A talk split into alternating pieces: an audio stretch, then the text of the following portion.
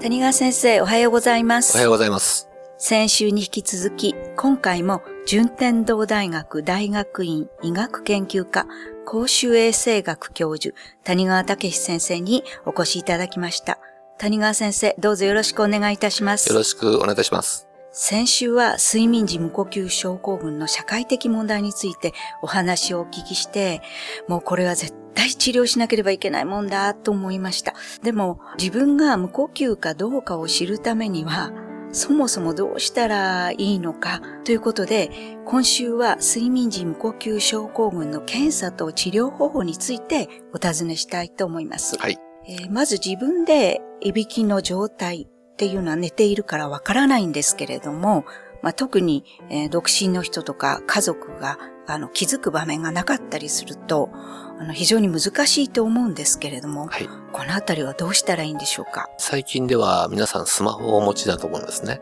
で、スマホは IC レコードがついてますから、ちょっと自分が寝てる間に録音していただく。まあ、これも一つの方法だと思います。あともう一つは、最近では全国至るところで睡眠時無呼吸をメインに見る睡眠外来っていう看板をかけているようなところもありますし、また専門の睡眠医療機関も、あのクリニックなんかもあります。まあ、そういうところで自分の眠気が強いとか、もしくは家族の方からいびきが大きいとか言われた方は行かれる。これは一つの方法だと思います。そうですね。睡眠の病院であるとか、はいクリニックのサイトを見てそう、ですね。ちょっと知識を得るっていうことも必要ですえー、はいね。。あの、ご自身のはい。住まれている方、あの、近くですね。はい。あの、近所、まあ、近所というか、まあ、その、最寄りの駅なんかに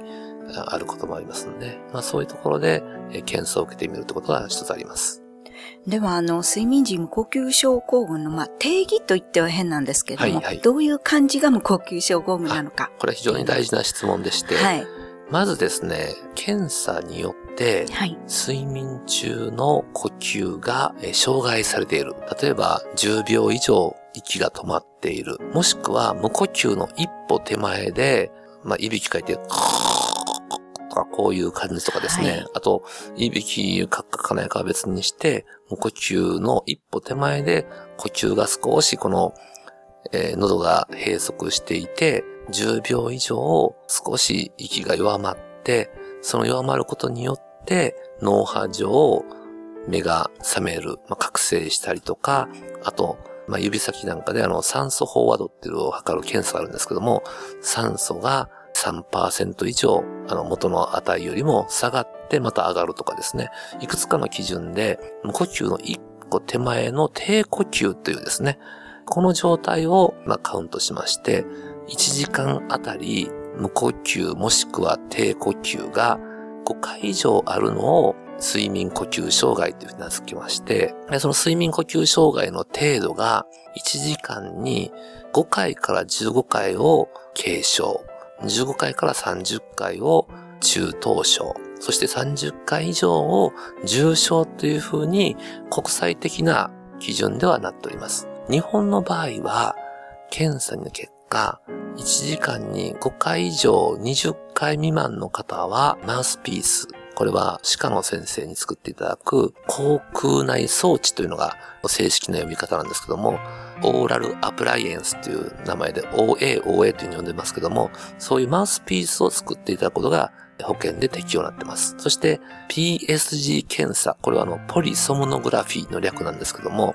脳波とかですね、様々な、あの、まあ、これ痛くはないですからご安心ください。はい。そういうその一晩ですね、もう電極を頭につけたりとかですね、あと先ほど言いました酸素飽和度を測る機械をつけたりとか、胸の動きを見るベルトをつけたりとかして、1時間に20回以上無呼吸もしくは低呼吸がある場合、これは中等度以上の無呼吸ということで、CPAP という先週申し上げましたはい。治療の保険適用になっております。で、人によってはですね、はい口が閉じない人の場合は、口と鼻と両方マスクで覆って、はい。えーすることがありますけども、はい。ただ、あともう一つですね、クリニックで1時間に40回以上家で持って帰る検査。これは脳波はないんですけども、先ほど申し上げました鼻のところにつけて気流を見たりとか、はい。もしくは酸素飽和度を見たりとかするもので、40回以上の重症な無呼吸の場合は、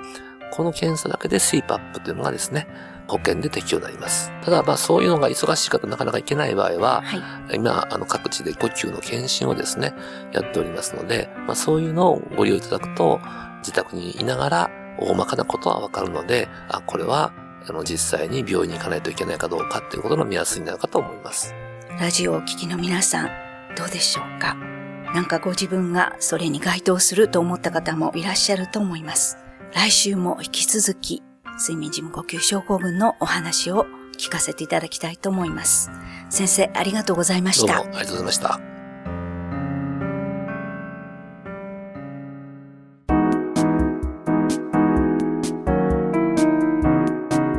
さて、ここからはパシーマファンクラブのコーナーです。このコーナーでは、キルトケットのパシーマをご愛用の方々からいただいたメッセージをご紹介していきます。3年前から気に入って家族全員で使っています。プレゼントにはすべてパシーマを差し上げています。あげた人の80%は自分で買われるみたいで嬉しいです。というメッセージをいただきました。パシーマの社長、架橋さんからは、嬉しいお便りをありがとうございます。送ったものが喜ばれるのは何よりです。プレゼントにはパシーマですね。というコメントをいただきました。次のメッセージです。ベッドにゆったりとフィットしてずれなく肌触り最高。寝心地もいいので今回は洗い替えにともう一枚ずつ追加して購入しました。良いものに出会えて夫婦で喜んでます。メッセージありがとうございました。パシーマの社長、架橋さんからは、ありがとうございます。多少の寝返りにもずれないで朝までしっかりフィットしていますので安心できますね。というコメントをいただきました。以上、パシーマファンクラブのコーナーでした。パシーマ免疫力は深い眠りからくるまれて眠るとすっごく優しい肌触りで気軽に洗えて清潔だし使ってみたらわかるから抜群の吸水性と肌触りガーゼと脱脂綿のキルトケットパシーマ詳しくはフリーダイヤル0120-28-8410 0120-28-8410